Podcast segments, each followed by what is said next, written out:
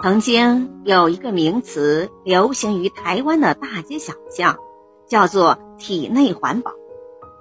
这本是一种治疗便秘的药品广告词。人体自身的循环系统如果出现问题，就容易淤积下大量的垃圾，对身体造成伤害。后来，很多注重养生的人开始关注起体内环保了。他们告诫别人，警示自己。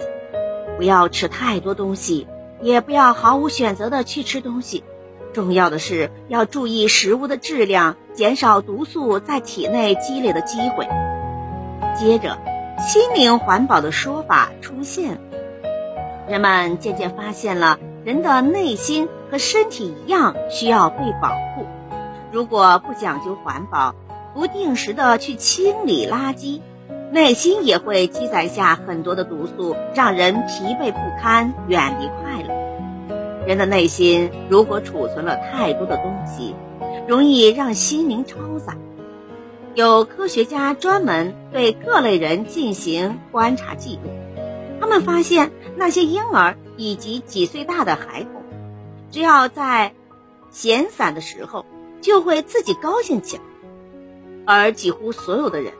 在轻松散步的时候，脸上都会自然地浮现出笑容，嘴角上翘，并不是说一个人成就越大，得到越多，他就能体会到生命的快乐。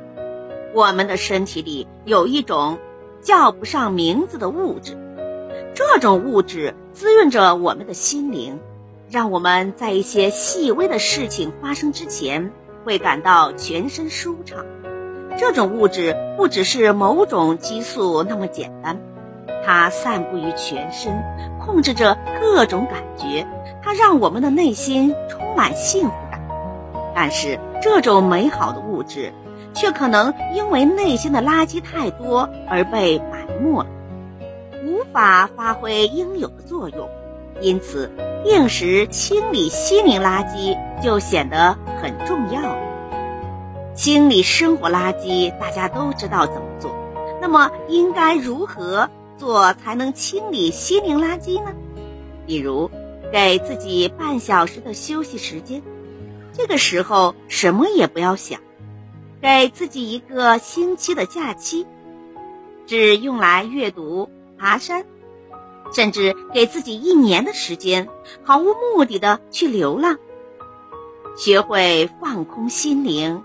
才能让快乐进驻你的内心。做一个快的人很简单，做一个简单的人很快乐。感谢收听，再见。